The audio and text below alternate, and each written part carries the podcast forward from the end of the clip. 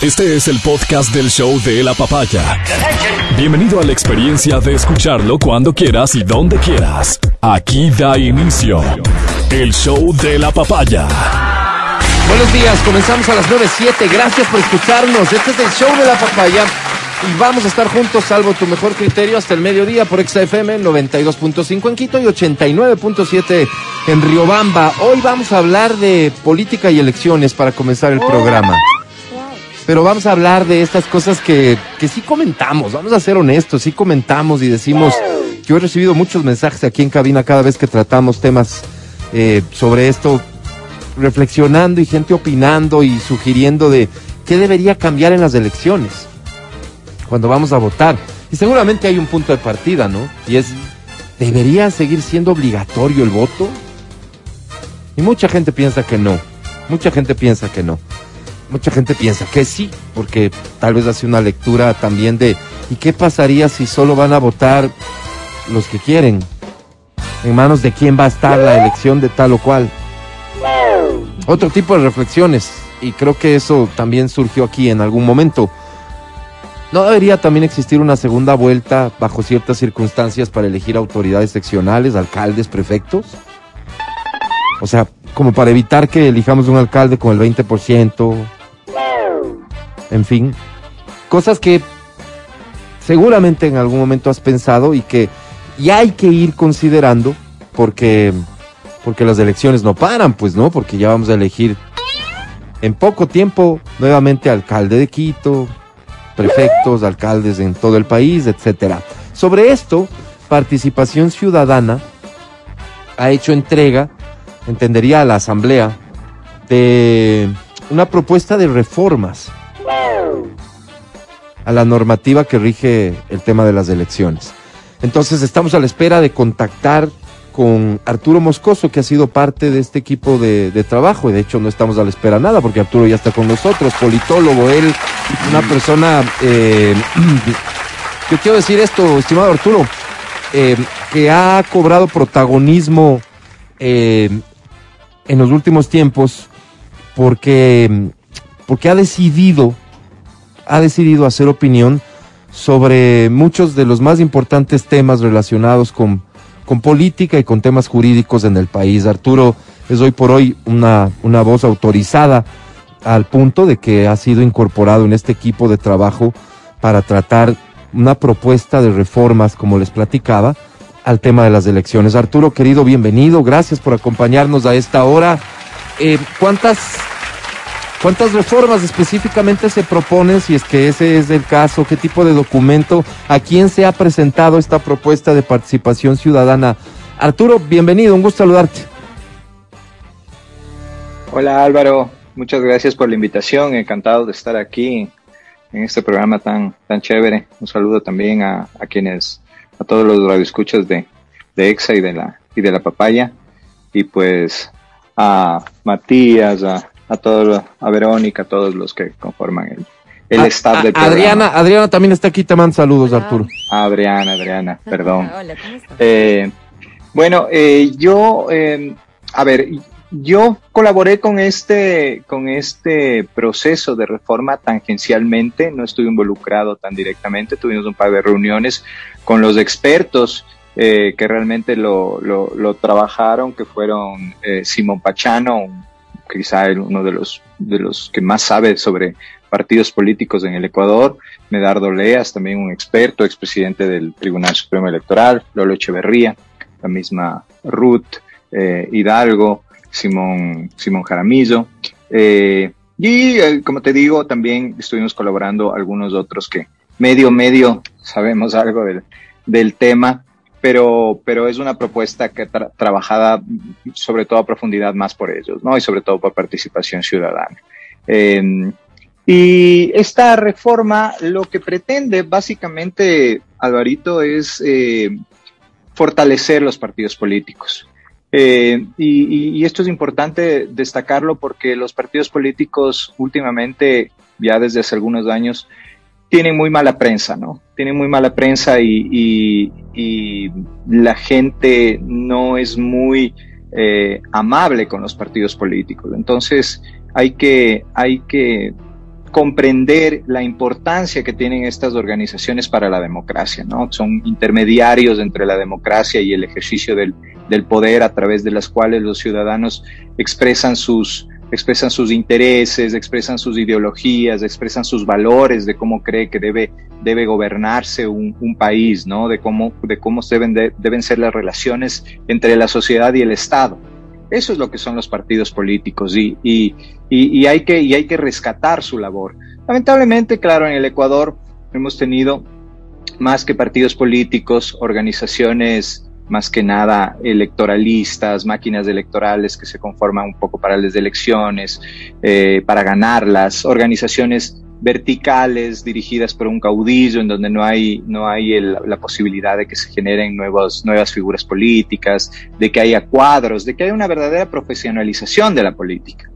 Entonces, a todo esto está apuntando esta, esta reforma que contempla 12 grandes temas, ¿no? 12 grandes temas de, en general en, la reforma, el, el, alcance que deben tener los partidos políticos, el alcance territorial que deben tener los partidos políticos, un umbral de creación de partidos políticos, es decir, el número de, de firmas que necesitan para, para crearse, cómo deben inscribirse los movimientos, diferenciar un poco este tema del, de los movimientos y los partidos, ¿no? En el Ecuador tenemos tanto partidos políticos como movimientos políticos como organizaciones, ¿no? Entonces, eh, también hay que diferenciar y aclarar bien el papel de cada uno.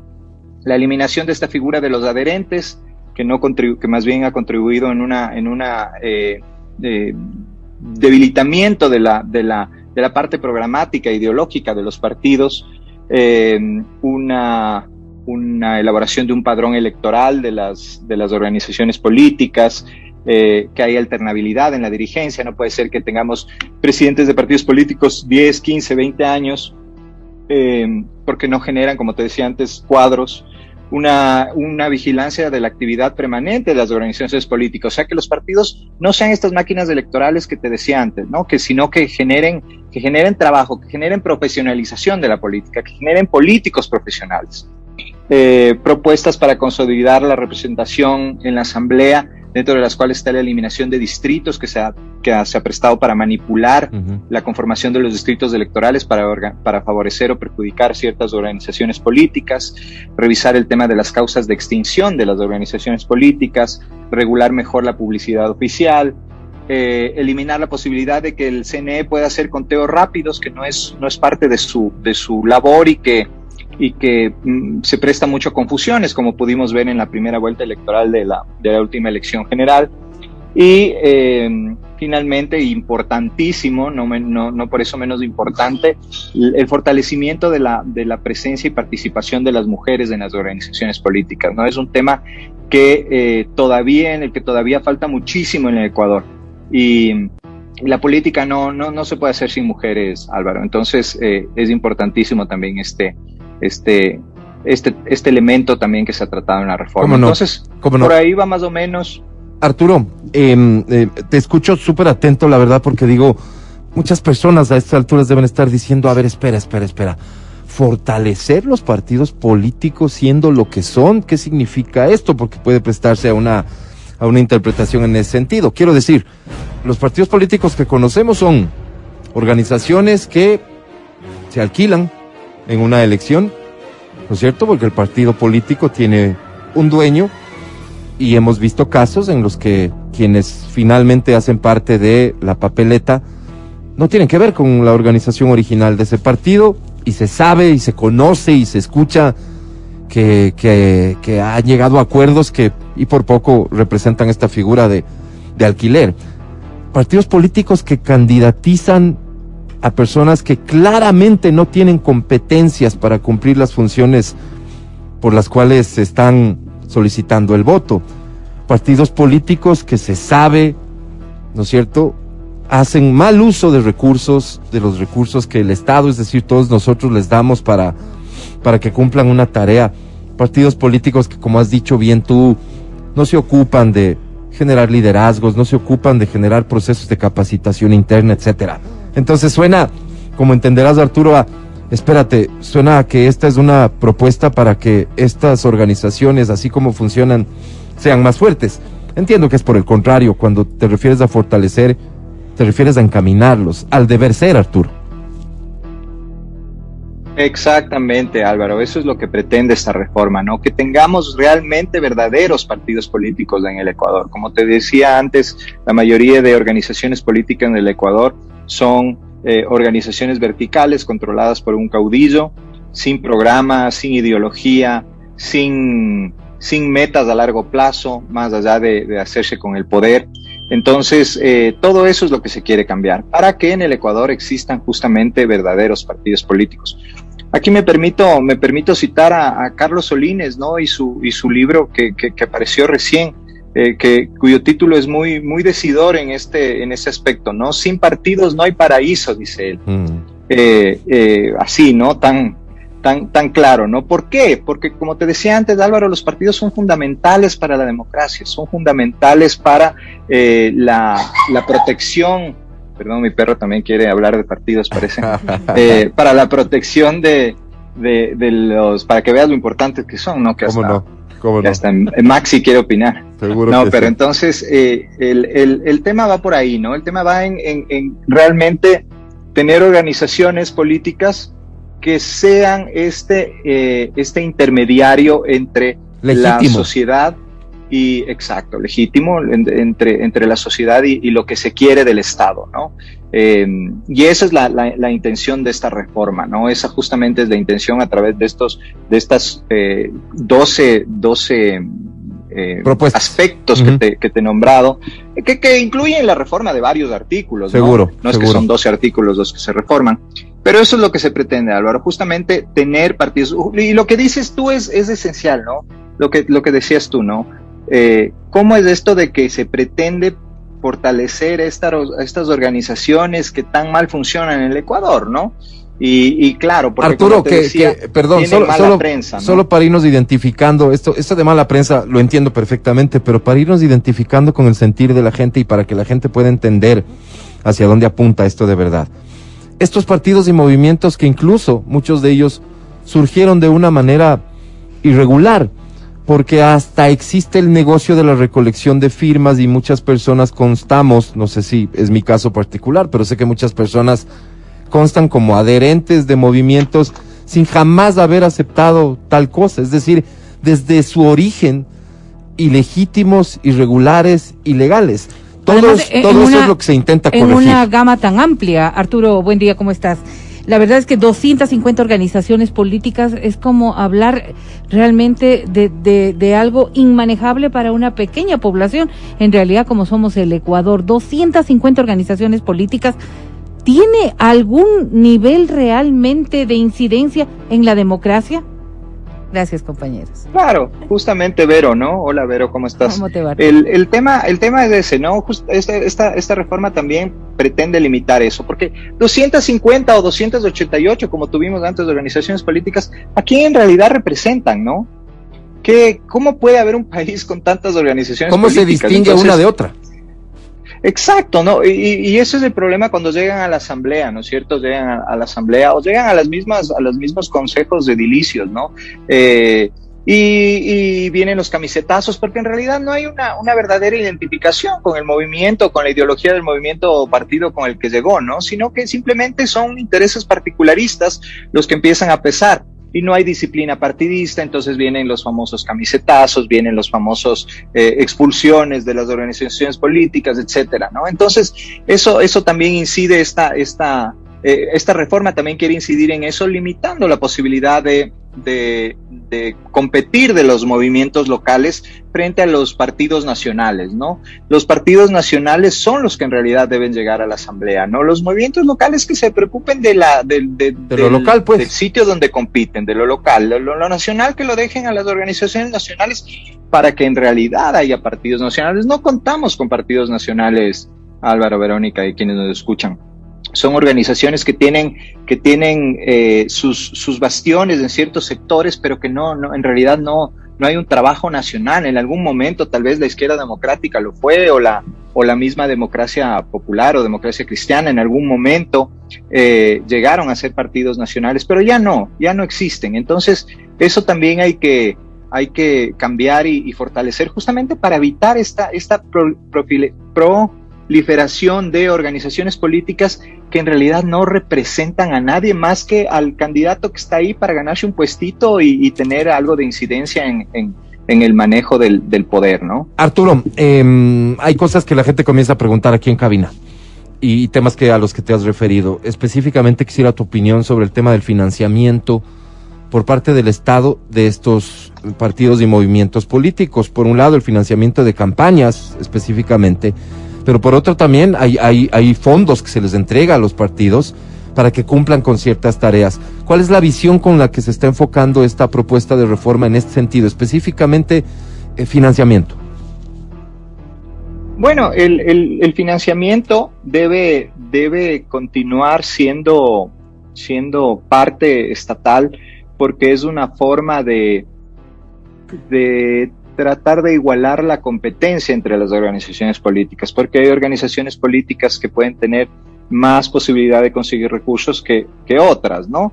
Eh, pero el punto es que esa, esa, ese financiamiento estatal no sea mal utilizado, que es lo que se, lo que es lo que ha estado sucediendo, ¿no?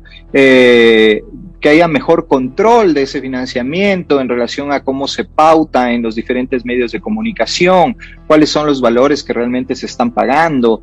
Eh, es, es, un tema complicado que necesita, que necesita mucho, mucho control y mucho ojo en, en, en, en cuanto a eso, ¿no? Ahora, eliminar el financiamiento estatal como te digo, puede ser, puede, puede ser perjudicial para las organizaciones políticas que no cuentan con, con recursos propios, pero que de todas formas representan intereses eh, válidos e importantes para los, los ciudadanos y que pues con el financiamiento estatal pueden conseguir llegar a todos, ¿no? Es, es, es un poco una preocupación por el tema de la, la, igualdad de oportunidades que deben tener las organizaciones políticas para, para competir, ¿no? Las elecciones tienen que ser libres, limpias y competitivas, ¿no? Esas, son sus características, esas son sus características esenciales. Y el tema de la competitividad tiene que estar presente de que todas puedan competir en igualdad de condiciones, ¿no?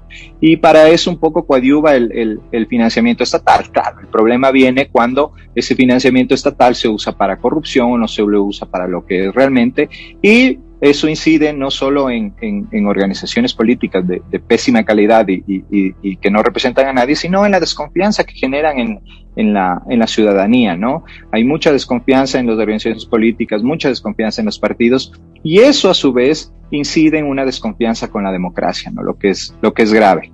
Oye Arturo, eh, titánica tarea la que tienen, ¿no? Titánica tarea, porque yo no entiendo realmente por dónde empezar. Vos dices, los partidos tienen mala prensa y discrepo ampliamente con vos. No tienen mala prensa, la Mama Lucha también tiene mala prensa, el Jack el Destripador también tiene mala prensa. O sea, se han ganado, pues.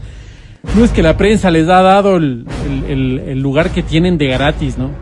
Em, no entiendo cómo pueden, o sea, hacer una modificación. Imaginémonos una pirámide desde la parte de arriba cuando creo que los cambios deberían ser desde la parte de abajo. Eh, cambiar los partidos políticos, yo, yo más bien le apuntaría a cambiar la idiosincrasia de las personas, porque no entiendo cómo eh, frente a una cosa que funciona mal, puedes hacer, o sea, puedes, puedes presentar una, una, una, una propuesta para, para, para reforma. Y aquí la pregunta, casos de éxito, Arturo tal vez algún país que tenía circunstancias como la nuestra y gracias a reformas como las que ustedes van a plantear o han planteado, oye, cambiaron totalmente. ¿Tienes casos de éxito? A ver, eh, a ver, Matías, eh, empecemos por lo primero. Cuando yo hablo de que tiene mala prensa, sí, en efecto, los partidos en el Ecuador se han ganado esa mala prensa y las organizaciones políticas en general, no lo niego. El punto es que no por eso el tener partidos políticos es malo.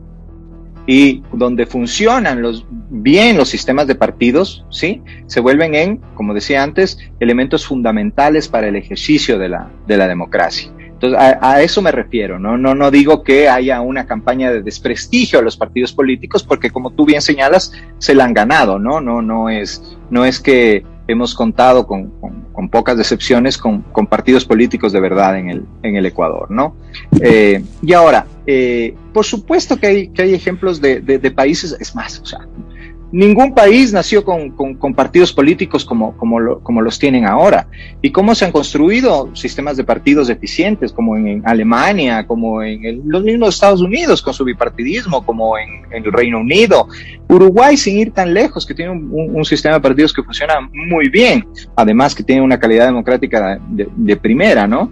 Entonces, eh, eh, la, la, sí, puede ser un poco... Eh, desazonador o, mm, o, que se ve sin, sin futuro la, la, posibilidad de tener partidos políticos, pues, pues partidos políticos serios me refiero, pues cuestión de, de, poner la primera piedra, ¿no? De empezar a trabajar sobre eso y eso es lo que está haciendo participación ciudadana, ¿no? Ese, ese, ese es el esfuerzo que hay que hacer. Alguien tiene que hacerlo, alguien tiene que empezar a hacerlo y pues aquí están las, las primeras ideas, ¿no? Y hay que seguir trabajando en eso para, para realmente eh, en un futuro eh, tener organizaciones políticas programáticas, organizaciones políticas, Oye, Arturo, perdón, pero organizaciones políticas alejadas del particularismo, ¿no? Porque el otro escenario también es, eh, hay que mencionarlo, pues, ¿no? El escenario de cuando llegamos a un punto en el país en que los partidos políticos desacreditados por completo, coincido con Mati en mucho, hicieron méritos suficientes para que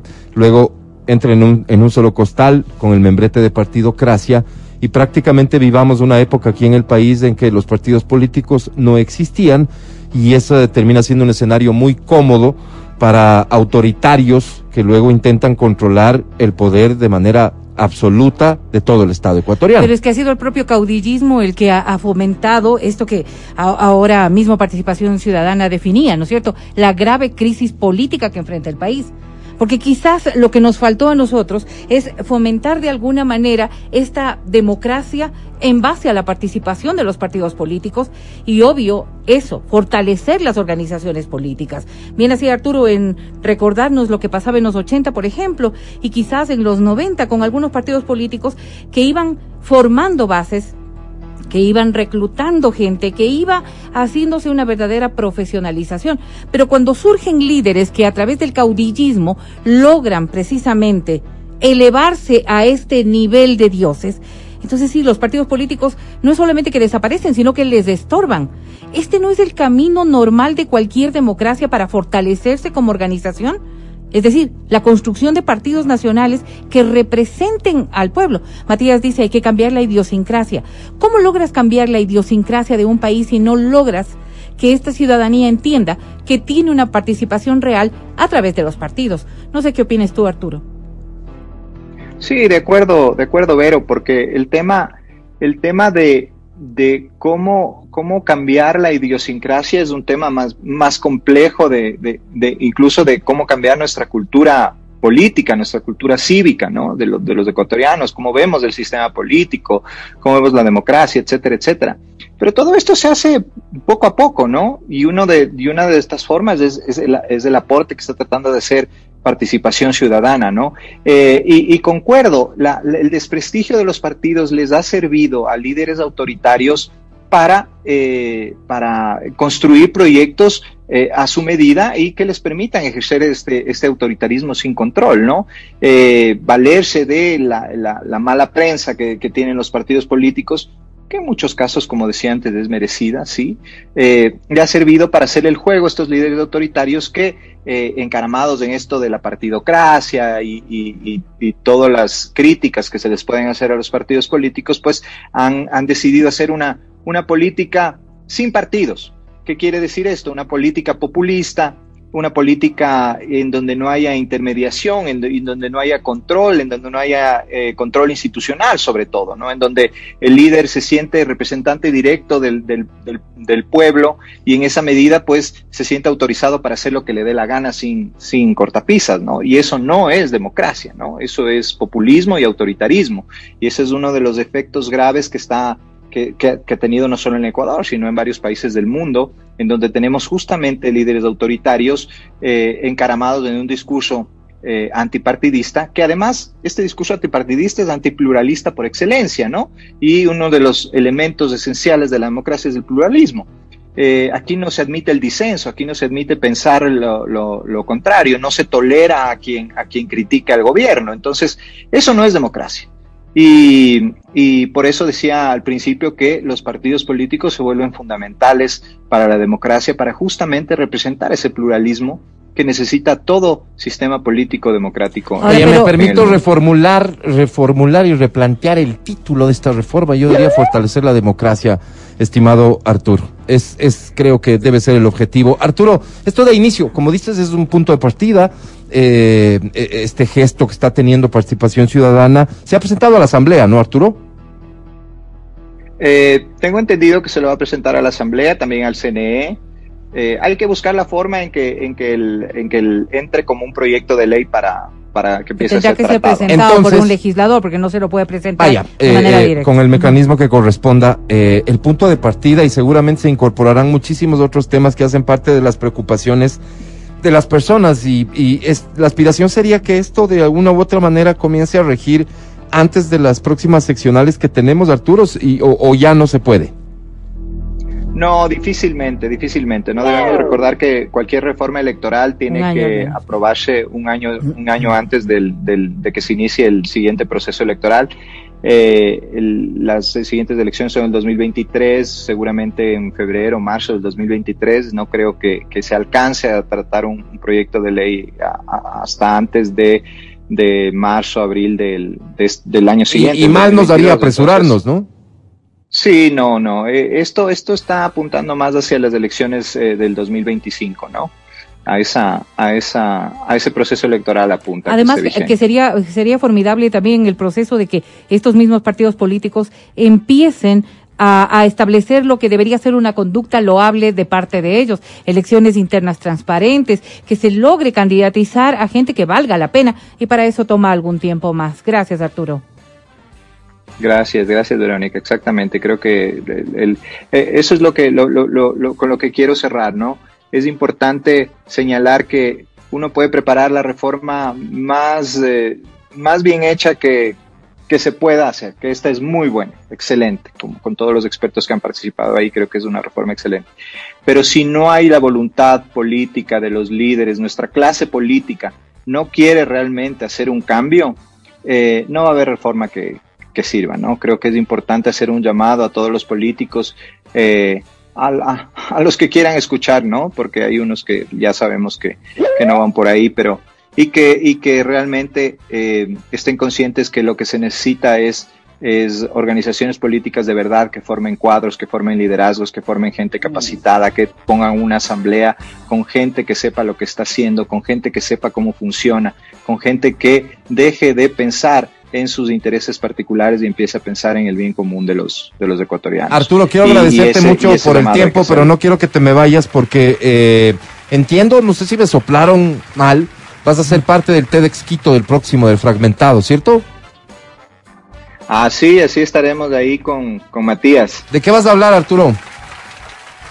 Justamente eh, sobre la fragmentación entre nuestros entre nuestra sociedad en nuestra sociedad entre entre conservadores y, y liberales no en, en relación a los valores sociales sobre todo. Qué interesante. Oye imperdible esa charla. Mucha suerte en eso. Gracias por tu tiempo mi querido Arturo. Realmente me ha gustado mucho Muchísimas lo que has dicho gracias. Arturo. Si es que tomo el poder cuenta con la presidencia del CNE Arturo. Ahí está Matías Dávila Voy a apuntar, voy a apuntar. Okay, Él es Arturo Moscoso, politólogo. Lo vas a poder escuchar en TEDx Quito. Esto va a realizarse el 13 de noviembre. Y compra tus entradas en www.tedxquito.com.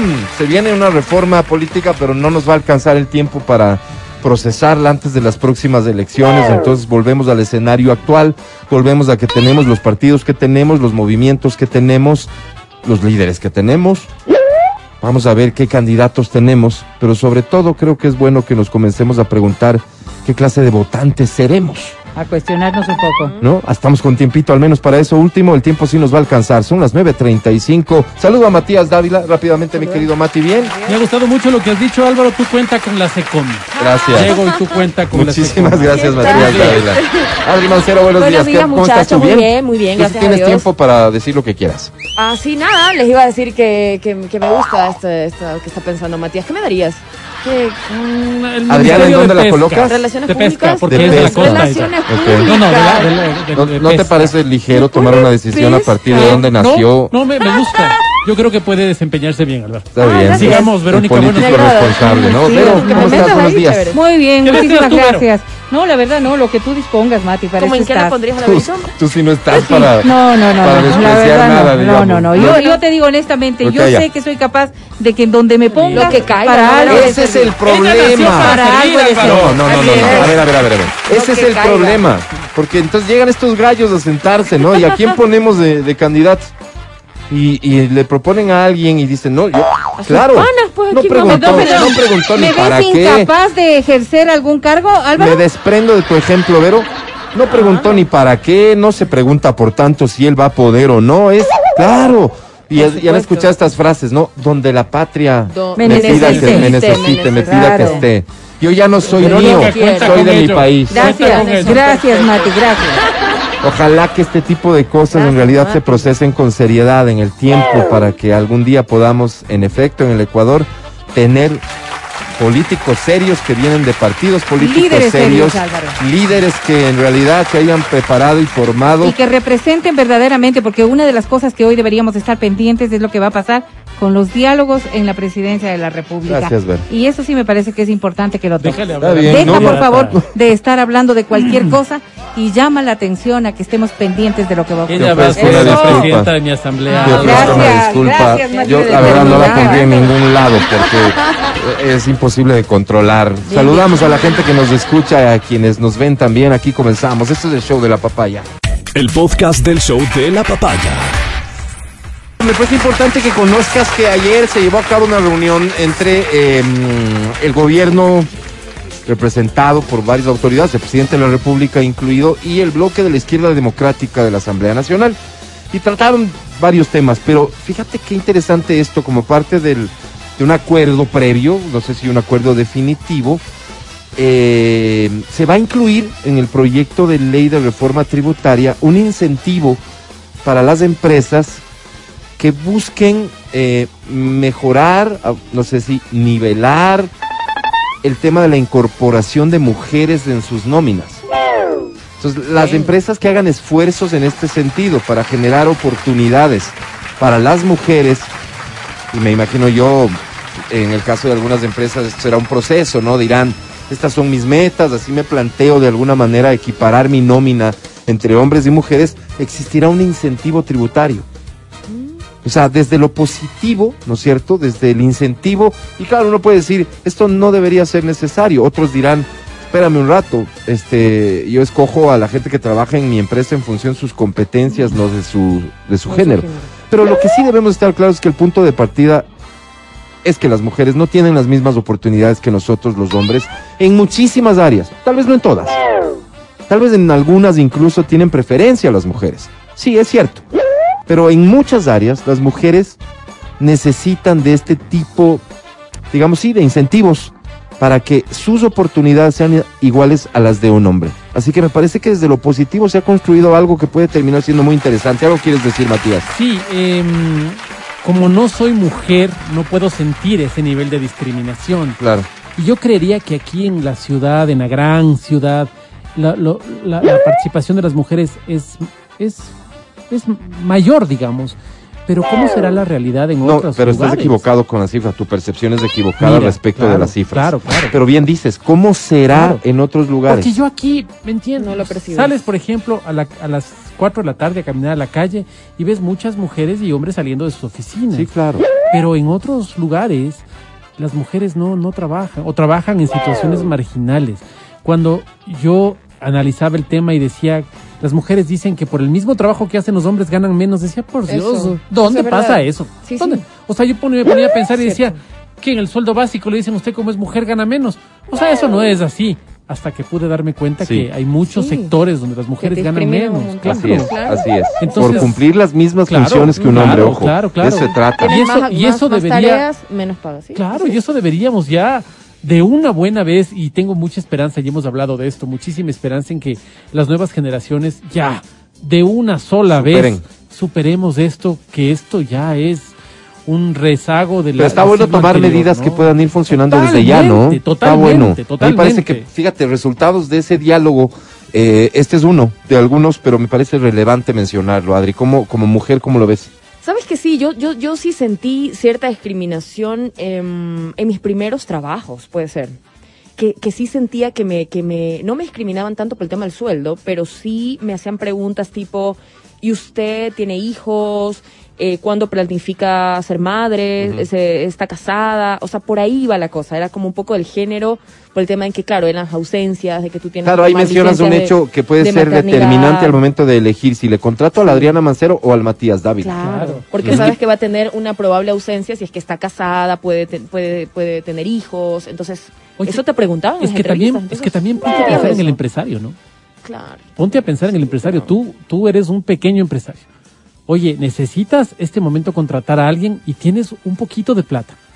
Y con ese poquito de plata tienes ampliar, te estás pasando de pequeño a mediano tal vez. Entonces tienes poquita plata. Date cuenta lo que es que la persona a la que contratas se embarace. ¿Y qué haces si no tienes más plata? Ahora te toca Más bien. esperar que esta persona vuelva de su periodo de maternidad y mientras tanto, ¿qué pasa? Exacto. Entonces, como empresario de alguna forma puedo entender. Entonces, hacerle, a darle a este empresario un incentivo fiscal es buenísimo porque de alguna forma le estás aportando a ese bache que es, es un bache lógico. Absolutamente. Ahora, Sí. ¿quién contrata en el país? ¿Solo las grandes empresas? No. No. De hecho, la mayor parte de trabajos está dado por las pequeñas empresas.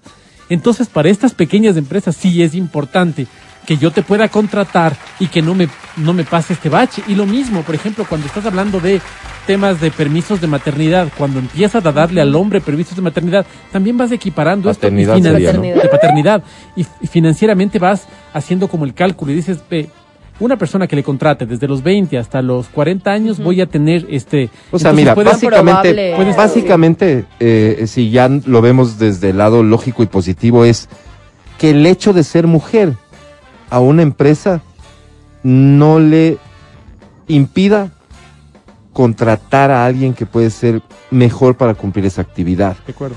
Hay casos en que sí, por el hecho de ser mujer, no la contratan, por la razón que sea. Entonces, si existen incentivos desde lo positivo, la empresa puede analizar y decir, ah, mira, aquí tenemos para, para esta vacante, tenemos todos estos candidatos. Toma en cuenta que si contratamos una mujer, nos podemos beneficiar de esta manera como empresa. Claro. Eh. Eso, O sea, ¿qué es sí lo que hace? ¿Qué es lo que hace? Corregir un hecho que es innegable. De verdad, es innegable. Puede ser que en tu empresa donde tú trabajas no existe. Es más, puede ser que tú te perteneces a un sector en donde por el contrario la mujer tiene preferencias. Pero visto el todo, esto todavía existe y por eso es necesario corregirlo. Está muy bien, la verdad te digo, está muy bien y yo soy hombre. Sí, sí, sí, sí. Y hay algunos criterios en los cuales históricamente los hombres hemos dicho es que ellas son el sexo débil. Entonces, claro, para este trabajo que es fuerte, solo un hombre, solo un hombre. Y vi una, recientemente vi una, mm, una historia de una bombero. En los Estados Unidos ha habido como un, imagínate, el gear de los bomberos, ¿no? Son así como unos bomberazos. Entonces, aquí no van mujeres. No van mujeres, porque necesitas tener una resistencia física, pero brutal. Y evidentemente el hombre por su cuerpo, y qué pena decirlo, pero para muestra un ejemplo aquí, tu servidor, Ay, eh, el cuerpo es más desarrollado, no como es más desarrollado, pues es más fuerte. Hay una mujer que la luchó tanto, la luchó tanto, le discriminaron tanto.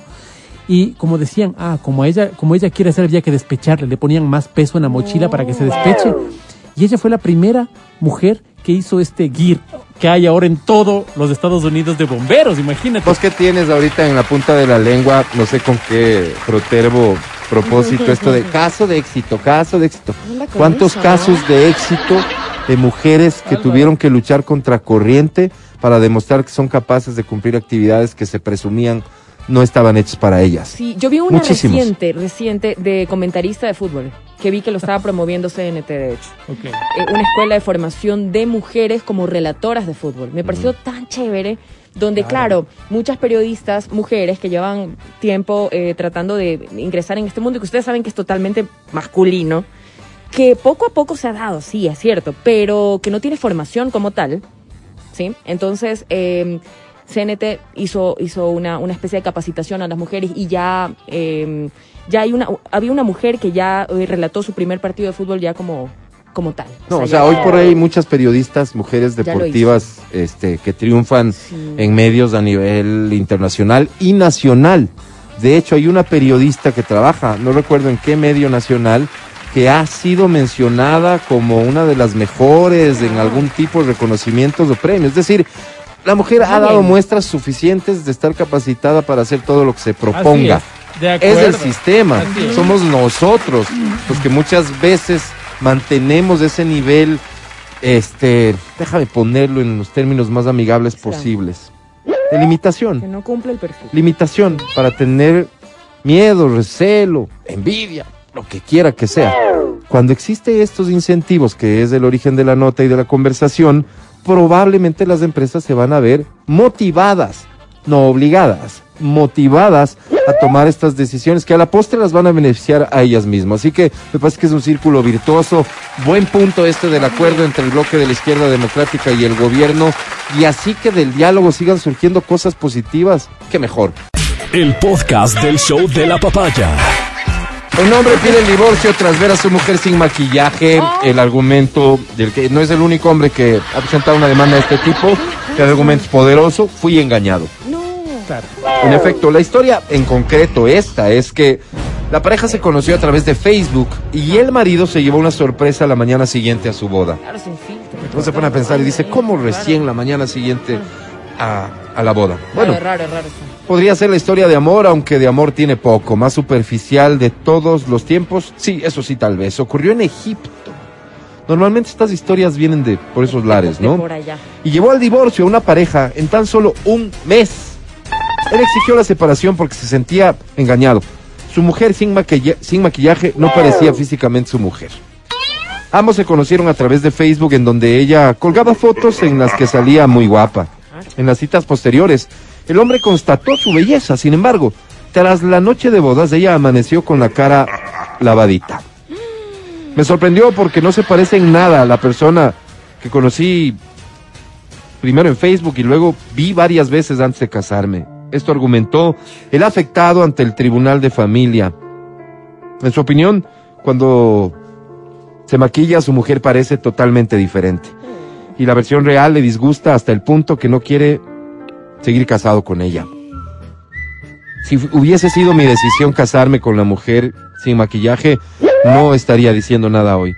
Pero mi decisión fue casarme con la mujer que ella quiso que vea. Fui engañado y no merezco eso.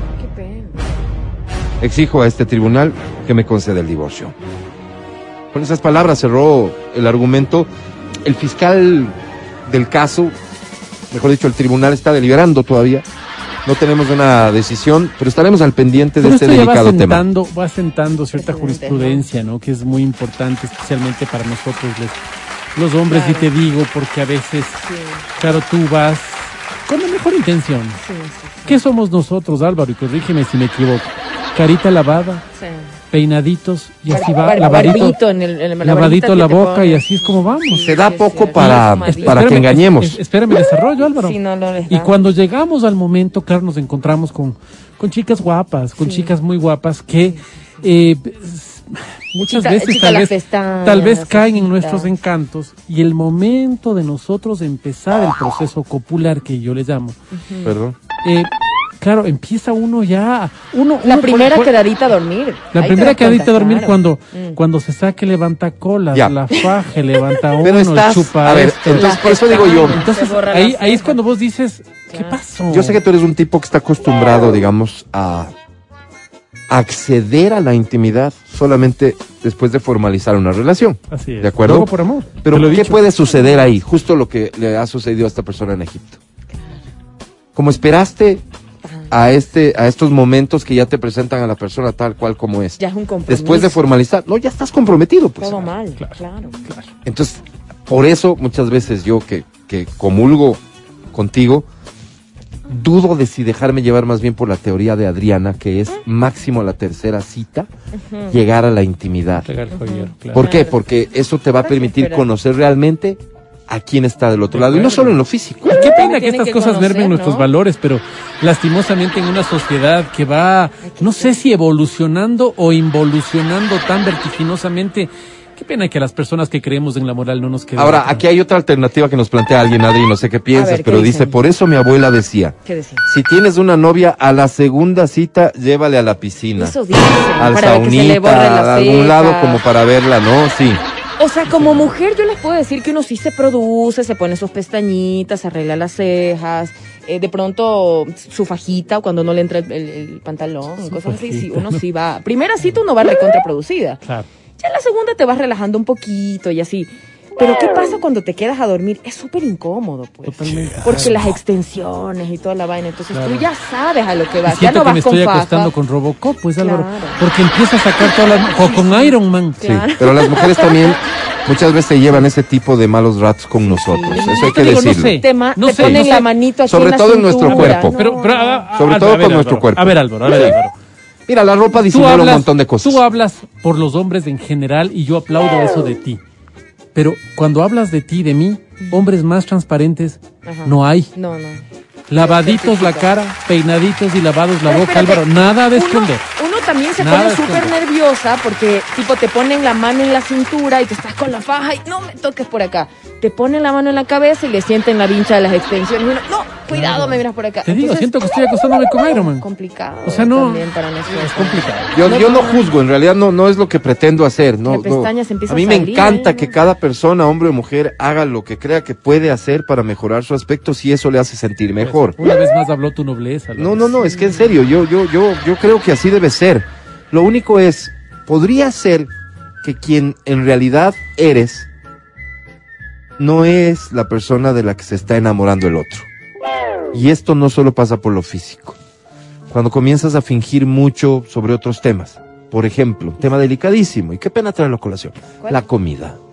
Ah. Entonces, eh, aquí sí a las No, no, mujeres yo sí yo les voy a de decir con franqueza. Qué no bien, qué bien. Creo que ustedes no tienen por qué ocultar si es que son de comer lo que comen o comer en las cantidades que comen. Claro, parecen bolqueteros. ¿no? Sí, pero eso te das cuenta después. Claro, Primeras claro. citas es No. así, pero con pide delicadeza. no, o sea, una delicadeza hasta para coger. Ajá. Ensaladita nomás pides. No, y, y que- y te engañan. Y claro, Y te engañan. dice, porque vos dices, ¿por qué piensas en todo? Como hombre racional que eres, porque tu lado izquierdo es el que prevalece Sí, y dices, sí, oye, hasta me va a salir un buen negocio. Porque come poquito. Lo más barato. No, no, y hasta uno se puede hacer ilusiones sobre, oye, chévere, porque eh, No, motivado con ella, claro. voy yo, yo también a entrar en dieta, voy a comer Claro, más saludable. Claro, Pero luego no. claro. Luego no, no es que ni siquiera es que van ya luego al restaurante y piden lo más grasoso, lo más grande. claro.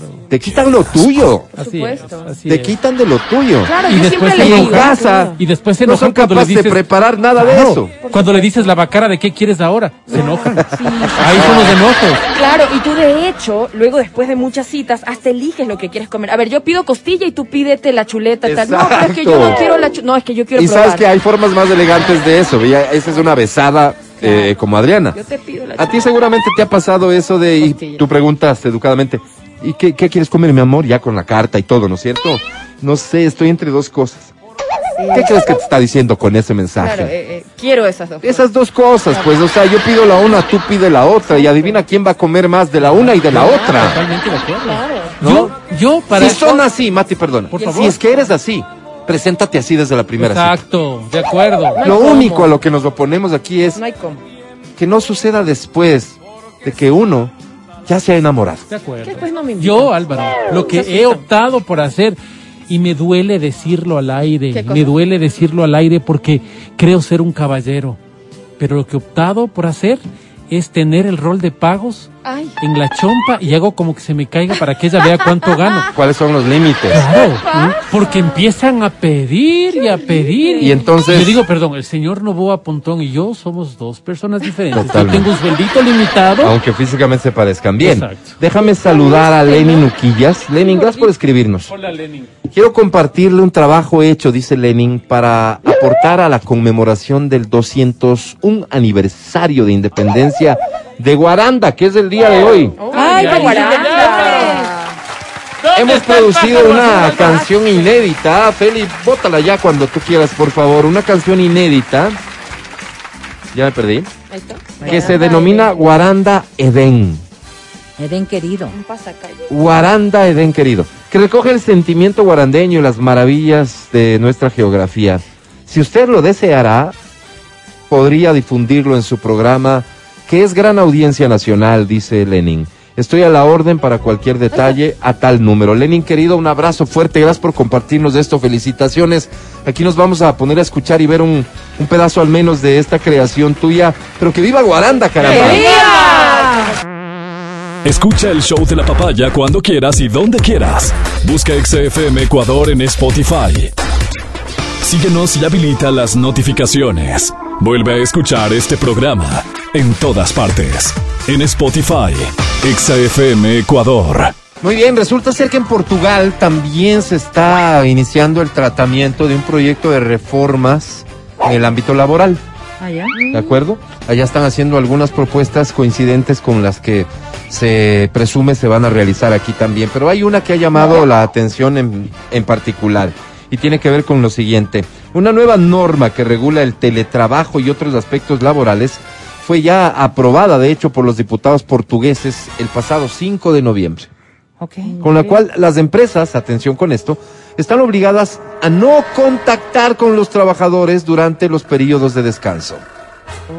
La modificación del Código Laboral sobre el derecho a desconectarse, que es como se le ha llamado, se aplica a todos los trabajadores y no solo a los que trabajan a distancia, con excepción para los casos de fuerza mayor, que según los expertos se limitan a situaciones realmente imprevistas o urgentes. El incumplimiento de este deber por parte del empleador constituirá en Portugal una infracción administrativa grave y podrían ser sancionados con multas que van desde los 612 euros hasta los 9.690 euros. La sanción varía en función del volumen de negocio de la empresa y del grado de culpabilidad. Sin embargo, la nueva norma no se aplicará a las empresas que tengan menos de 10 empleados. Además, la nueva legislación prohíbe a los jefes vigilar a sus empleados mientras trabajan fuera de la oficina. Los trabajadores también podrán desconectar el consumo, eh, perdón, descontar el consumo de electricidad e internet como gastos de la empresa para adaptarse al trabajo a distancia. teletrabajo. Asimismo, la ley contempla que los trabajadores con hijos pequeños también tienen derecho a trabajar desde casa sin tener que acordarlo previamente con su jefe hasta que el niño cumpla ocho años. ¿Cómo les parece? Cosas buenas y cosas malas. O sea, ¿cómo les parece? Profundicen un poquito su opinión, por favor. Yo voy a anticipar la mía, ¿no? Esto de irrespetar el tiempo libre de un colaborador, creo que todos tenemos que llegar a una conclusión. No, no puede pasar. O sea, no puede pasar que a una persona que no trabaja en fin de semana se le contacte fin de semana para que cumpla tareas del trabajo. No, no puede pasar. Ni a título de previsión, ni a título de organización, peor a, a- a pidiéndole que en ese momento haga algo del trabajo porque, porque sí. Pero debe haber circunstancias de emergencia, ¿no es cierto?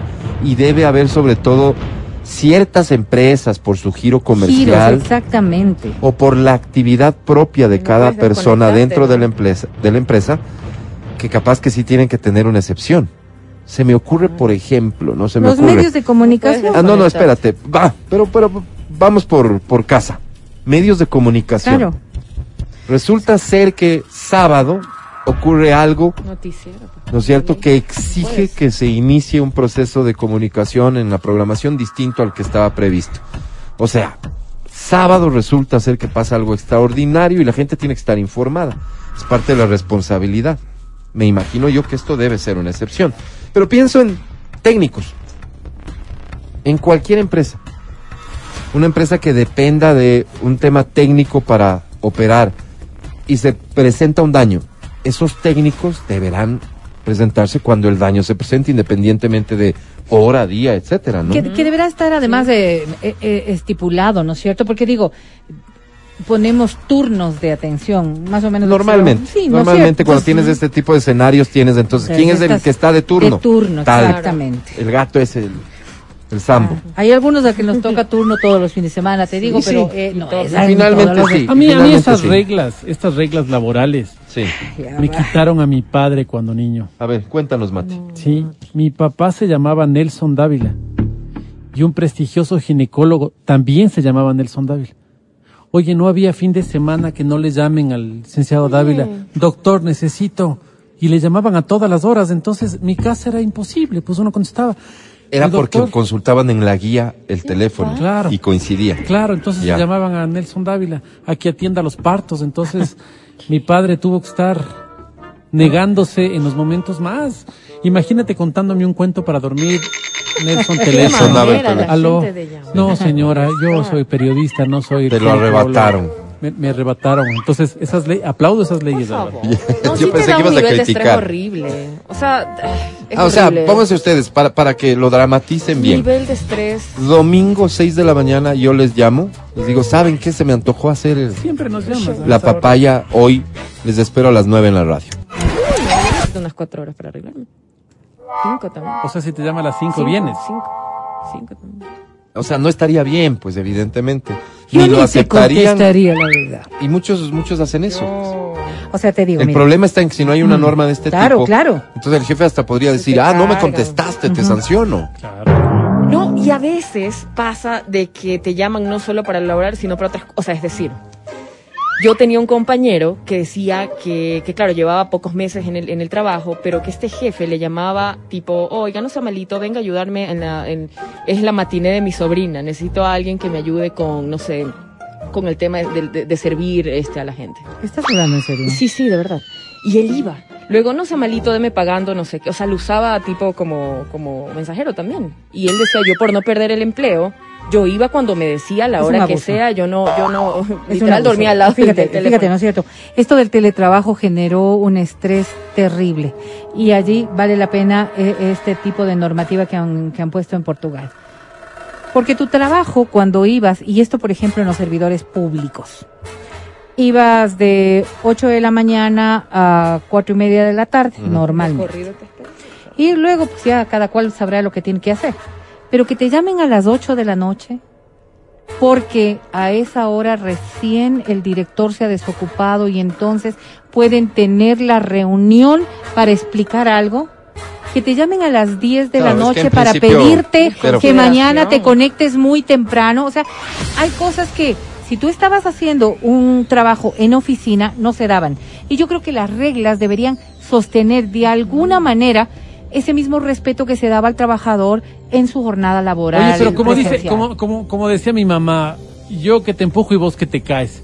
Hay gente que es fanática del trabajo, ya sea porque le hace sentir importante, porque quiere conservar el trabajo, por lo que quiera. Yo conozco un caso de una persona que dice, es que yo, verás lo que hace, ¿no? Es financiera. Yo no puedo apagar el teléfono. No puedo. Digo, pero ¿por qué no puedes? Porque a veces los colaboradores del trabaja para algunas empresas. Los colaboradores, porque ellos tienen turnos, me llaman a las 3 de la mañana y me dicen, "No te olvidarás las retenciones que ¿Tres tienes de que dar." mañana? Y yo tengo que responder. No, Digo, ¿tienes? Eso es un absurdo. no, O de la sea, si, si la conversación iba para saber que eres muy importante en esta sala, créeme que todos hemos quedado convencidos de que eres muy importante. Pero ¿tienes? Es una chinchosería. Y yo conozco muchas personas que están. Muchas personas que tienen ahí, no, es que no puedo pagar.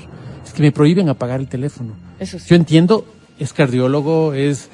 Pero Ellos sabes sí lo no que- pueden es, apagar el es teléfono. asistente administrativa y como vos dices, Vero, resulta que el señor llega a la oficina a las 10 de la mañana, él ha sabido trabajar de noche, porque es más productivo de noche. Claro, a las 5 acaba esta persona y empieza a llamarle desde las 6, eh, coordíname esto, 7, coordíname esto. Qué difícil No puedo. resulta entonces no solamente para el trabajador, sino para el entorno. Claro. Porque teníamos organizada nuestra vida de tal manera que si llegaba a cinco y media a la casa después de haber cumplido, ya pues no te pones a hacer tus cosas cotidianas. Interrumpir aquello porque ah, la otra persona piensa que esa es una hora oportuna, sí me parece que es una falta de respeto Gracias. hacia el trabajador. Hay algo que no podemos perder de vista y es que a esto del teletrabajo muchos decidieron acoplarse por conveniencia Claro. y están en su legítimo derecho. Pero creo que hay que buscar el equilibrio entre la conveniencia personal de ese colaborador y la eficiencia de su trabajo, por lo tanto la conveniencia de la empresa. Todo esto tiene sentido en la medida en que trabajes por tareas, por objetivos, por Claro, metas claro. y, y mientras cumplas. Entonces yo entiendo que perfectamente se puede, primero, se debe respetar los tiempos y segundo, porque mencionaba aquí, ¿no? La no vigilancia, no sé a qué se refiere, pero si yo tengo una persona trabajando a distancia para mí y esa persona no está enviándome los informes que yo necesito y que debía entregarme, es obvio que tengo que estar encima de esa persona, ¿no es cierto? Y cerciorarme de que esté trabajando, pues. O sea, digo, habrá ciertas actividades con las que perfectamente se pueda cumplir con esta normativa, pero en otras es bien complicado porque el trabajo también es surge minuto a minuto. Y dependerá de las personas también, ¿sabes por qué? Porque hay personas que dicen, por ejemplo, a mí mi jefe no me controla, nunca me controla. Yo tengo que presentar tales cosas yo sabré si me voy al supermercado, yo sabré si en el ¿Cómo te transcurso organizas? voy a una Correcto. cosa de mi hijo. Y, y recién hablábamos de eso, decía, para mí el teletrabajo ha sido lo mejor. Sí, Yo no necesito dar explicaciones de nada, pero mira, pero necesito estar con todo al día. Sí, pero, pero, pero, pero a, a lo que iba es a esto, justamente con el ejemplo que tú das. Es una persona que cumple sus metas, ¿no es cierto? Sus actividades, sus tareas, lo que le imponen. Pero hay una relación laboral que también está enmarcada en el tiempo, justamente para poder hablar de respeto de tiempos de libres de ocio o lo que sea. También tendríamos que hablar de respeto de tiempo de trabajo. Claro, de la obligación y de la Si responsabilidad. tú eres capaz de cumplir las tareas que te impongo en menos tiempo del que nuestro contrato dice, ocho horas, entonces yo entiendo que puedo encargarte otras actividades. ¿Para qué? Para que cumplas tu tiempo de ocho horas trabajando. No puede ser justificación, tampoco creo el hecho de, ah, eh, no hay lío, porque al final yo cumplo con lo que me encargan y de las ocho horas que en teoría dice mi contrato, trabajo realmente dos y las otras no. Y no debería molestarme el jefe porque yo ya mandé. lo- claro, todo es organización interna. claro, claro. Pero sí debería existir también un- una forma en que la persona que está haciendo teletrabajo esté comprometida con la empresa en el horario en el que tiene que estar comprometida. Porque hay imprevistos, porque hay cosas nuevas, porque puede pasar lo que sea. Como en efecto sucede cuando estás en la oficina, pues. Eh, Indiscutiblemente, pues, eh, hay trabajos en donde tú estás conectado al computador todo el día y, y estás conectado, estés presencial o estés en teletrabajo, porque ese es el esquema laboral que se ha dado. Y yo digo, si ya cumpliste con tu jornada y después de eso es la reunión, entonces sí hay como un irrespeto al trabajador. Pero en el otro caso que tú expones es absolutamente también. El trabajador sí tiene que tener esta, esta Disposición. no solamente la disposición, sino la El responsabilidad. compromiso y la responsabilidad, Porque claro. es parte de sus obligaciones. Lo lamentable es que no todos en los dos campos cumplimos con las cosas que nos competen. Y una cosa que me ha, me ha tocado vivir luego de esta pandemia ha sido justamente eso, no salir con alguna persona, con algún amigo, con alguna, con alguna cita, Chica. chica, ¿no? Que eh, sales y dices, espérame un ratito, esto es impostergable. Sábado, 9 de la mañana, ¿no? Imposterga- Aló, sí, coordinaron esto, sí les dije, porque el ingeniero está Muchas saliendo. veces ahorita. eso puede, puede tener un punto de partida en que no se hizo las cosas bien cuando se tenían que haber hecho. Puede ser, pero a mí créeme que me fastidia. Entonces digo, mejor te quedas en la casa, solucionas tus temas Sí, laborales. esos son lujos que se puede dar un tipo como vos al que le sobran oportunidades de cita y demás. Bueno, puede ser. Pero otras Álvaro, pero- personas, ponte a pensar en el pópulo, otras personas que tienen que estar ahí agradeciendo que alguien aceptó salir Algo con ellos, no se pueden dar ese lujo. Ahora también dependerá De mucho acuerdo. de em, el nivel directivo que tú puedas tener. pues. Porque eso Porque, también representa claro, responsabilidad. Responsabilidad de, de que las cosas funcionen. Digo, un gerente O sea, no puede tampoco deslindarse del todo. Y Una digo, norma muy cuadrada en este sentido. No, es imposible, Casi, es casi imposible. que te está dejando de lado todo lo que es un imprevisto. Y yo creo que muchas personas que, que, ¿Entiendes que lo lo que voy? asumimos así.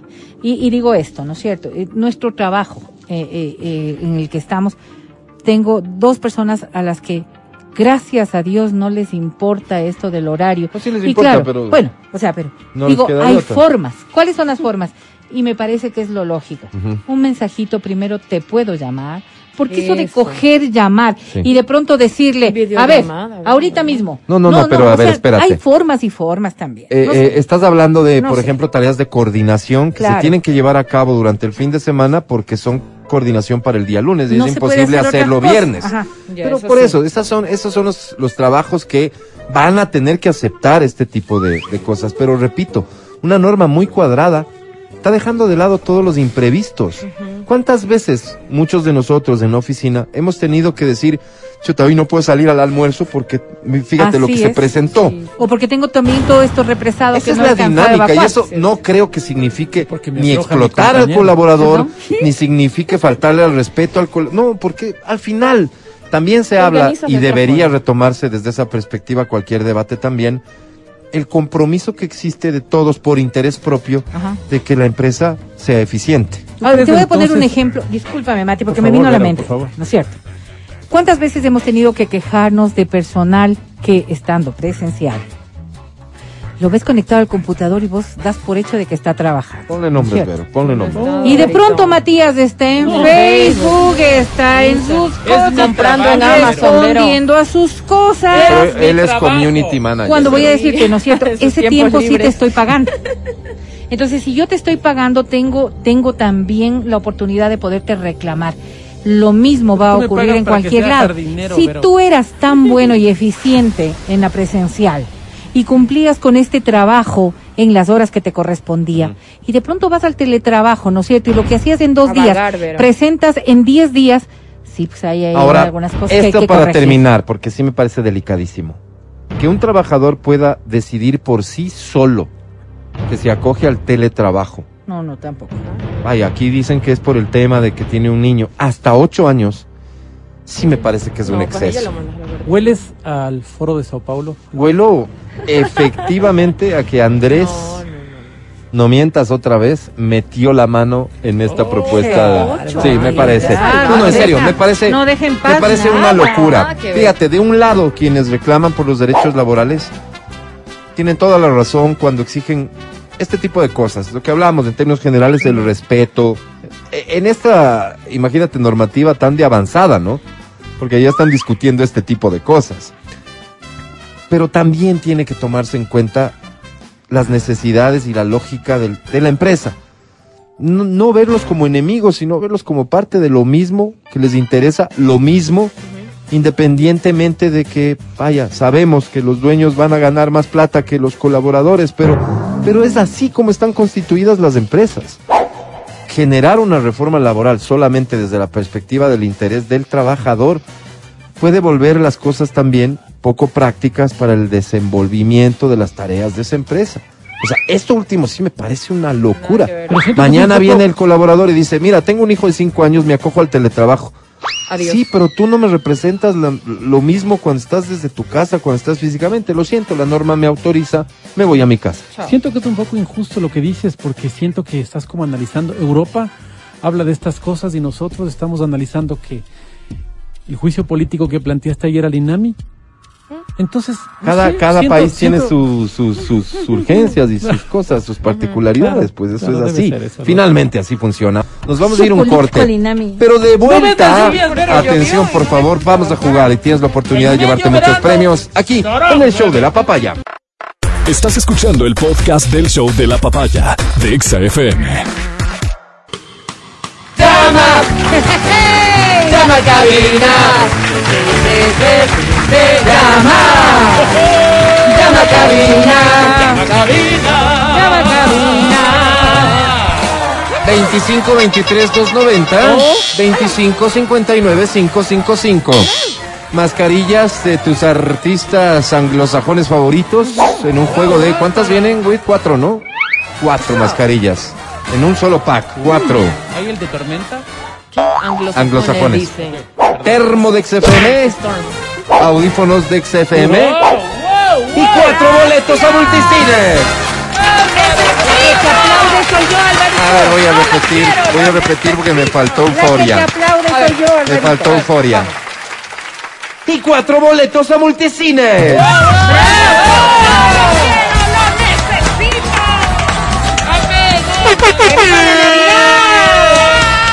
Tienes que hacer para recibir esto? ¿Qué tengo que hacer? ¿Traicionar a tu pareja? No. No. ¿No? ¿Hablar mal de tus padres? No. Ah, ¿no? ¿Vender tu cuerpo? No. Ah, ¿no? Solo animarte a participar a esta hora de...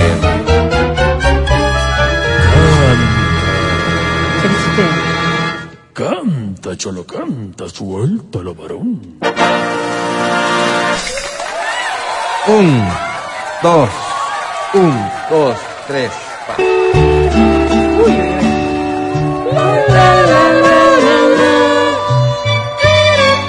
Wow.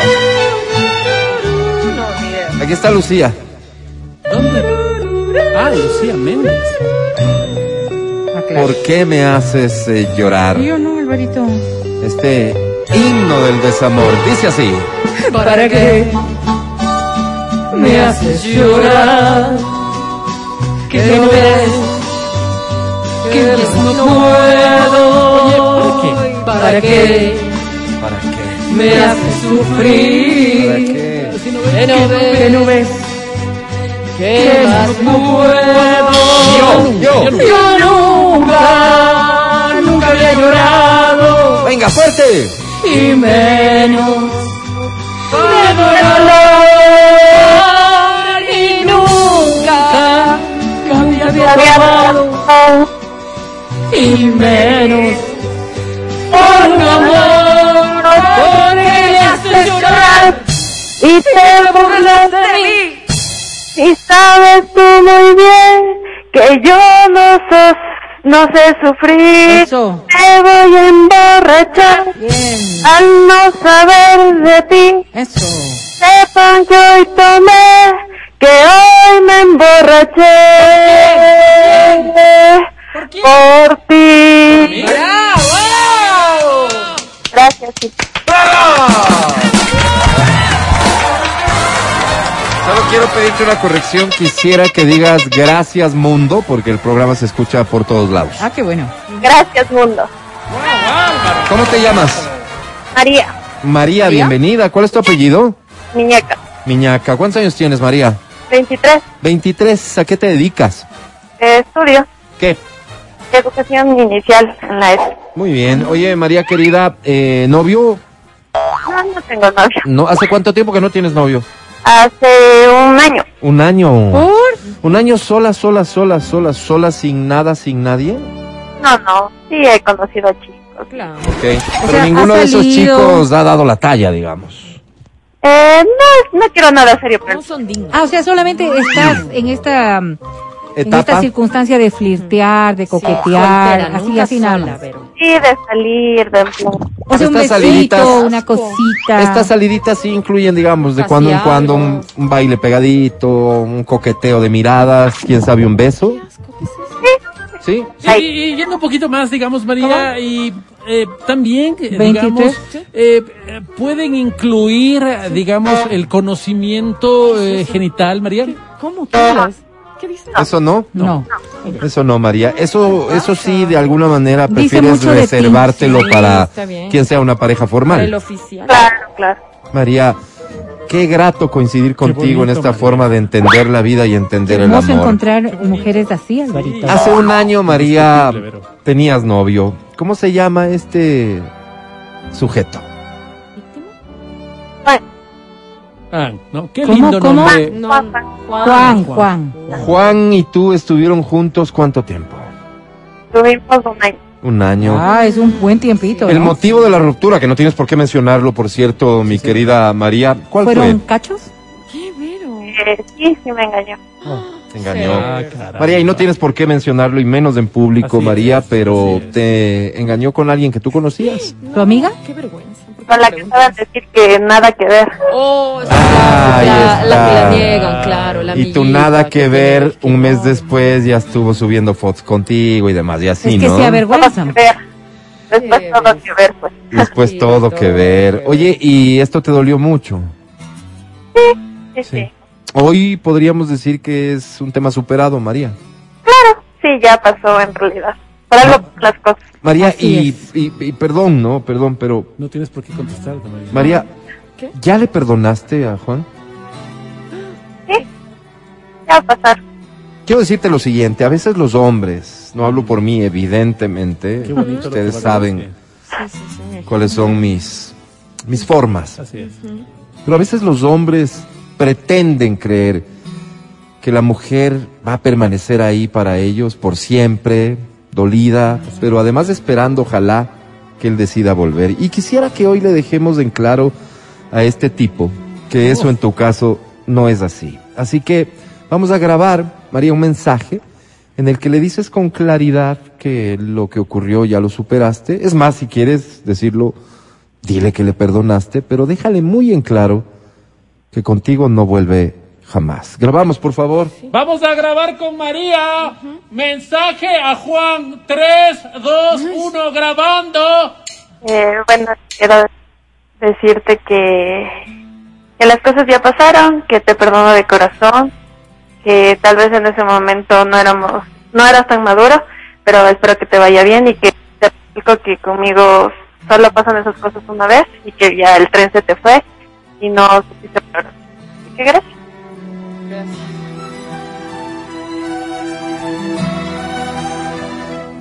Nada es para siempre, amor. Hoy nos toca compartir la misma luna. Hasta Luna, que quede la grabación, por favor, María, muchas gracias. Mensaje de María a Juan Corte. María, de nuevo, gracias. ¿Qué Te presento a la academia. Academia es? María. Qué lindo. Siento que. Siento que nosotros podemos dar más. Creo que es el momento de dejar de lado las formas y entregarnos al amor. María, pásame a ver a las 12 y te hago un casting para entrenarte en el arte del amor. Tiene 23 casting, años, puede ¿qué ser tu nieta. ¿Qué Pero no, Puede ser no tu es, nieta. Pero no es, pero. Eh, mi querida María. Digo, me siento como un enano a tu lado, tú un artista de esa talla y yo un simplón, María. Bien dicho. Lastimosamente, María, no diste la talla para el concurso. ¡Qué pena! Sobre 10 solo tiene. ¡Tegui Fiber! 15. ¡Wow! 15. Ganó. Felicidades, María. Qué pena. Hoy nos alcanzó para un- una ganadora nada más, pero, pero ya es bastante. En otras circunstancias, a veces nos vamos sin ningún ganador. Así que 100% de efectividad. Ya regresamos. Este es el show de la papaya. Escucha el show de la papaya cuando quieras y donde quieras. Busca XFM Ecuador en Spotify. Síguenos y habilita las notificaciones. Vuelve a escuchar este programa en todas partes. En Spotify, XFM Ecuador. Si te prohíbe salir con tus amigos y te aleja de ellos, es maltrato. Es maltrato. Si no te deja tomar cerveza el fin de semana para relajarte, es maltrato. Si revisa tu celular sin tu consentimiento, es maltrato. Cuando vamos a comer, ella nunca pide postre que porque está a dieta. Pero luego se le antoja mi postre y se lo come todo, todo. Te amenaza con terminar, si no dejas a tu esposa, eso es maltrato. Es maltrato. En ese maltrato, porque muchos de ustedes han sido objeto alguna vez y seguramente esas historias jamás se contaron. De ese maltrato trata este segmento. Curiosamente, para quien lo escuche por primera vez, de este segmento nace una lideresa. Así es. Claro, extraño porque si se trata de defender nuestros derechos, los de los hombres, habríamos pensado que sería un hombre. Así es. La generosidad de ella. El talento de ella. Pero sobre todo la decisión de ella la colocaron donde hoy está. El referente de la defensa de los derechos del hombre en Ecuador se llama Adriana Mancero y este es su segmento Lo que callan los hombres. Adri, bienvenida. Y ¿Cómo gracias. están? No, gracias a ustedes. ¿Sí? Me ha llegado una carta, si me lo permiten, por favor. Adelante, Adri. Adri. Mujer que tiene muchos a sus pies, pero ninguno a su altura. Plato fuerte, plato caro. Donde pisa tacón fino, no borra la huella una chancla barata. Solo Dios puede juzgarla. Prosperada y en victoria, luchona, padre y sugar mama a la vez. Esa es usted, Adri. Adri, escribo porque usted como nuestra representante absoluta y santa patrona, sé que me va a ayudar. Y sobre todo quisiera que nos dé su bendición que tanta falta nos hace. Eso realmente nos llena, Adri, uno siente paz. Mire, no le voy a dar mi nombre porque, bueno, más adelante ya va a saber por qué. Adri, le escribo porque francamente me siento preocupado. Yo no sé, ¿qué les ha dado a algunas mujeres? Ya no son como antes. Ahora a uno le salen con cada respuesta, así como bravas, humillándonos cada Es vez que tienen la oportunidad. cierto. ¿De verdad? Yo no sé si yo soy el exagerado, pero usted sabrá decirme si estoy en lo correcto, si tal vez es solo idea mía.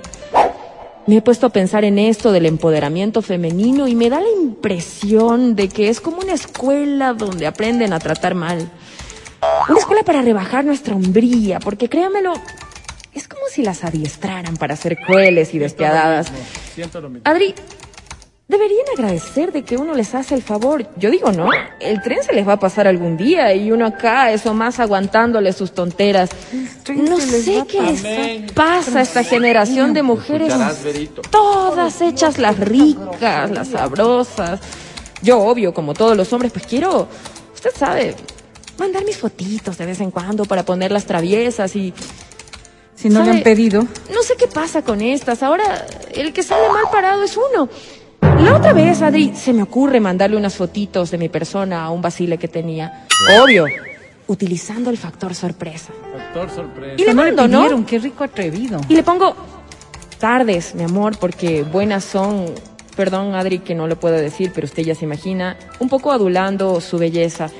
Y uno, claro, acostumbrado a que le respondan bonito, o mejor aún que nos manden otra foto de regreso, donde se ponga caliente la cosa. Usted sabe, se ponen golosas, malcriaditas, y, y nada. Esta no cree que me dice esto, me pone. ¿Y eso? He visitado muchos barrios pobres, pero jamás he visto tanta miseria. no, mentira. Cacho, cacho. Imagínese Wow. cómo este infeliz me hizo sentir y claro, La yo le digo, se ha apoderado de todo. ¿perdón? Fuerte. Le digo, "P- ¿perdón? Me dice, claro, claro, mucha dinamita para una mecha tan cortita. No, mentira, no, mentira, nomás es. Mucho sartén para esos huevitos, mentira, mentira, mentira. ¿Qué más? En la ironía. la ¿Qué te grosería. cuentas? Me dice. Y me cambia de conversación la muy.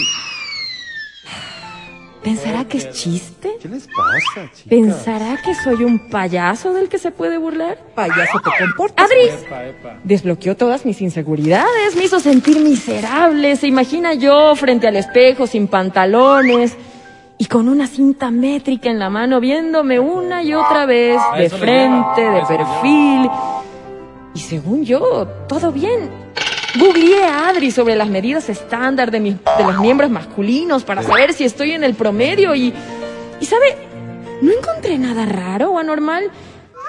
Infeliz, Adri, mala mujer. ¿Cuál era la necesidad? total. ¿Por qué quieren dañarnos? Tal.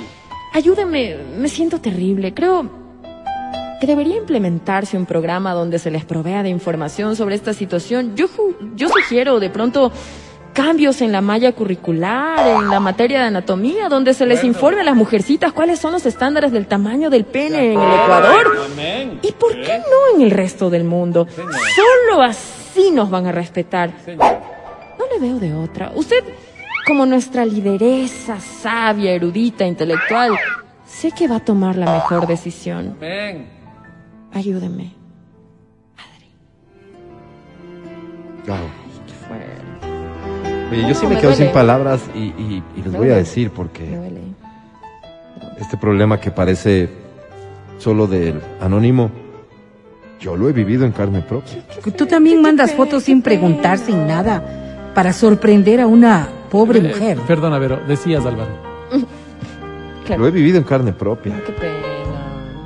Que, que hagan chistes, comentarios inapropiados No, sobre el tamaño de la virilidad de uno. Ustedes que están provocando las tonterías, pues.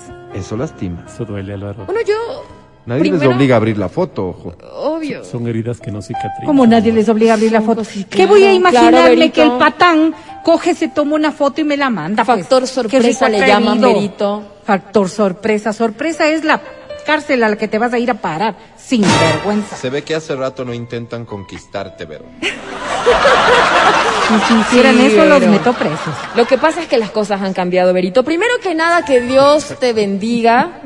Gracias. Te quiero dar una frase. No, No, a esto ti, era Vero, chico. no, ¿no? a ti. Ah. No Te quiero dar una frase. Acuérdate de lo que vales. Ojo. Y súbele los impuestos.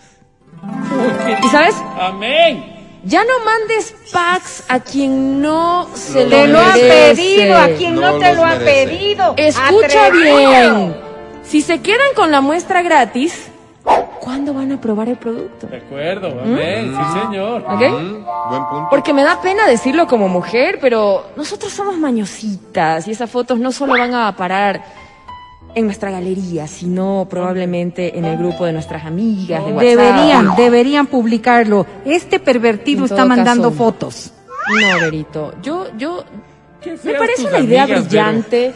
Me parece una idea brillante eso de reformar un poco la malla curricular. Porque, Nunca las dos cabezas. porque a veces sí se piensa. Exacto. Sin ver. Gracias por el tip. Es un gran tip.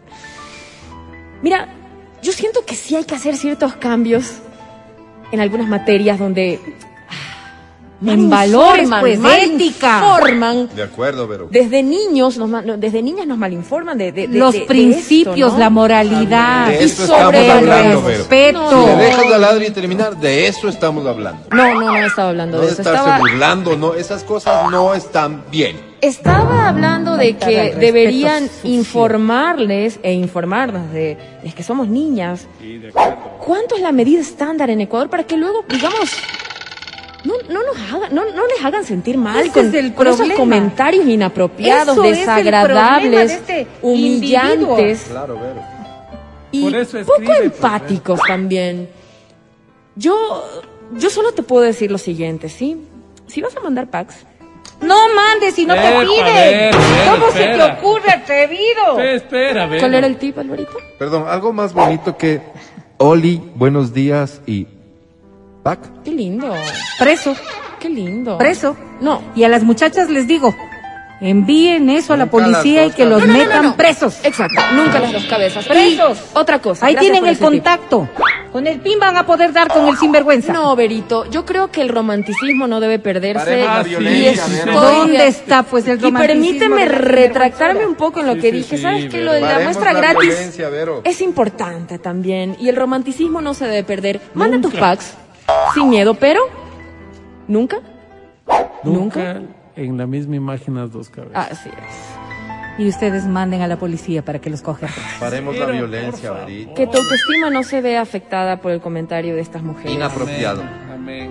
Que no han vivido, que no saben del mundo, que simplemente se dejan llevar por Sinvergüenza. comentarios de sus amigas, por cosas que ven en el internet que son, Por sus inseguridades. que son irreales. Corruptos. Así es, sobrevaloradas. Así que Puercos. yo solo te puedo decir que, que te bendigo siempre.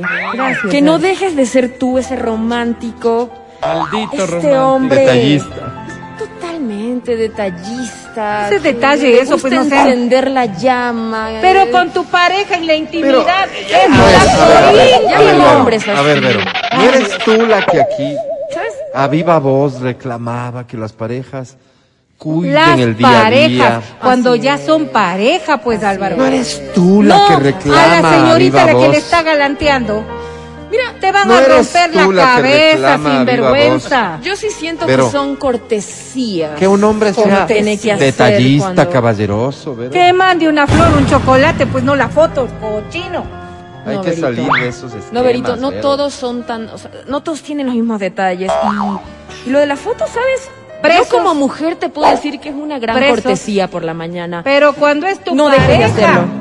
No dejes de hacerlo. No dejes de hacerlo. Vamos a protegerte.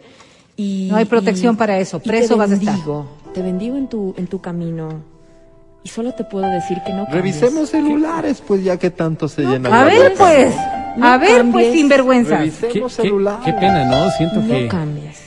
Siento que no sé, me quedó un agridulce, siento que retrocedimos en derechos en este programa. A ver pues vean, véanse. Sí, sí, o sea, Mándense vamos entre ustedes que se conocen. son. Abusivos, Y atrevidos. ustedes, mujeres, también. Hoy el segmento se ha Devuelvan la visto empañado por esta Sí, actitud. No, Preso Verónica. vas a estar. Sí. Preso. Parece que no entiendes el alma de este segmento. El Déjame fondo. recordarte. Presos. Déjame recordarte Que el amor que aquí respaldamos a los hombres, sí, independientemente Pero de mi que va género. preso, preso por atrevido. Y déjame decirte a ti mujer, Y dicho sea de paso, que si recibes un pack, Publiquen en las redes y Atesóralo. sinvergüenza. atesóralo y guárdalo. Porque ¿Sí? es un gesto de amor, Así mujer. es. No lo compartas con tus amigas, Bien. ¿sí? Primero que nada. Es para con ti. el mundo para que sepan Es lo que ti. es. Y otra el cosa. sinvergüenza. Tengo un Envía otro de vuelta, ¿no?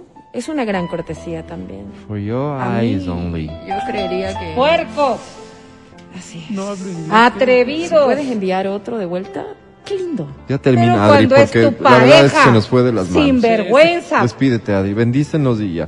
Los bendigo Gracias. y los acompaño donde vayan. Se nos fue de las manos. Una, una Que disculpa. vayan a la cárcel estos sinvergüenzas. Una disculpa en realidad. Sí, este. de- Sigan mandando packs. Retrocedimos en derechos a los no Solo para leer uno de los tantos mensajes. No hay derecho que uno se esmera en enviar el pack y las muy bandidas le enseñen a sus amigas. Bien hecho. Estos son los problemas, ¿verdad? Bien hecho.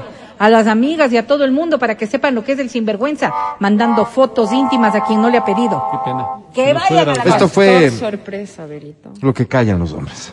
Con Adriana Mancera. Gracias, Adri. El podcast del show de la papaya. Gracias a ustedes Y una disculpa, te ofrezco en nombre de la estación una Fue disculpa. incómodo, no, no, no- no voy a negarlo. Vamos a despedir el programa así con este agridulce, ¿no?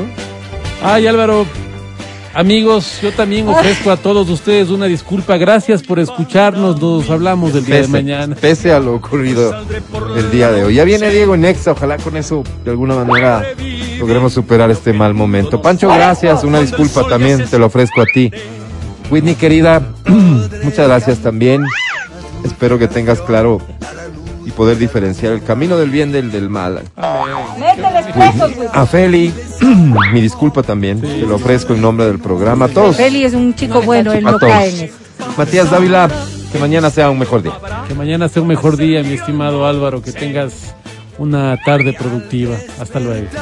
Adri, no sé con qué cara te estoy viendo. Hasta mañana.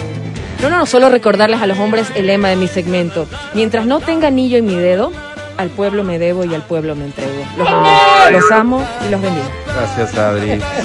Verónica, no sé qué decir, prefiero no decir nada. Será hasta la jornada de mañana que después de las nueve volveremos aquí en el show de la papaya. Feliz tarde, coman rico. Yo soy Álvaro Rosero, el más humilde de sus servidores. Hasta mañana, bye.